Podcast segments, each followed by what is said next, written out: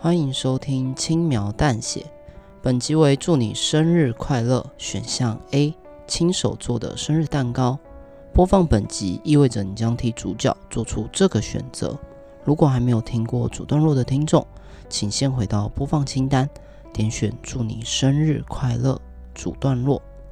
那我们的故事就开始喽。决定送给他我亲手做的生日蛋糕。第一年的生日送给他的蛋糕，他并不喜欢，只吃一口就吐掉了。当时的尴尬，我到现在都难以忘怀。所以我想，从哪里开始，就在哪里结束。至少在最后，想留给他美好的回忆。这几年，我对他越来越了解。知道他喜欢吃甜食，酸酸甜甜的蛋糕，他都吃得津津有味。为此，我还特别花钱去上了烘焙课，亲手准备了草莓蛋糕。做出来的成品，我相当满意，简直媲美五星级饭店的蛋糕。希望他也能喜欢。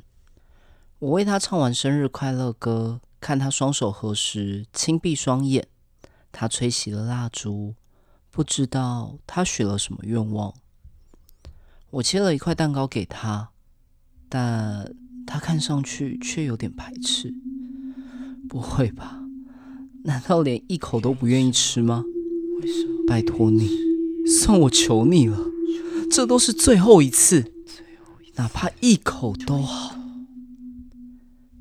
在我的苦苦哀求下，他总算吃了一口，点点头，向我表示味道是他喜欢的。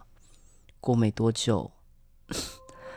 他就露出痛苦的表情，掐着自己的脖子，不断干呕，最后倒在我身边，四肢抽搐，口吐白沫，很快就没了呼吸、心跳。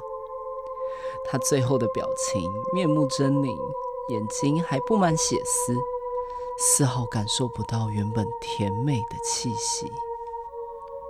我回到厨房，把他吃剩的蛋糕全部倒进厨余桶，拿起收好的锯子，回到他身边。不用担心，这次我不会再失败了。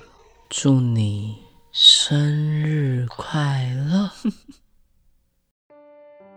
感谢收听《轻描淡写》，这是一个描写人性故事的节目。